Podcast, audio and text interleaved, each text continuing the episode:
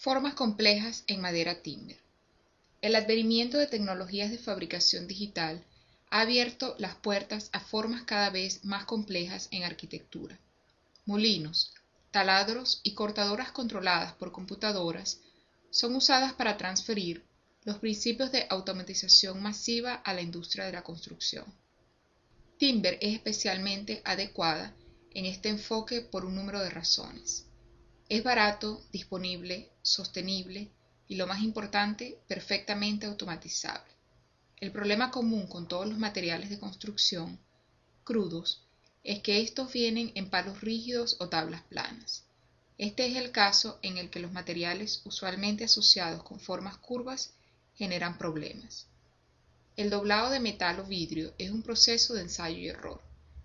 Depende altamente de las propiedades de materiales y es propenso a imprecisión. Sacar una forma de un bloque de material crudo es inmensamente intensivo en costo y tiempo.